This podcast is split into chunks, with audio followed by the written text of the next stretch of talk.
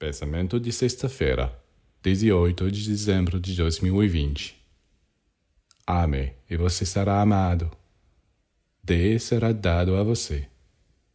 E se você deseja ser iluminado, você comece iluminando aquele que é menos iluminado que você, porque então alguém que tem mais luz que você virá para lhe dar a dele.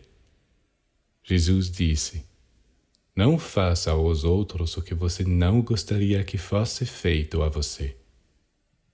Mas você também poderia dizer: faça aos outros o que você gostaria que lhe fizessem.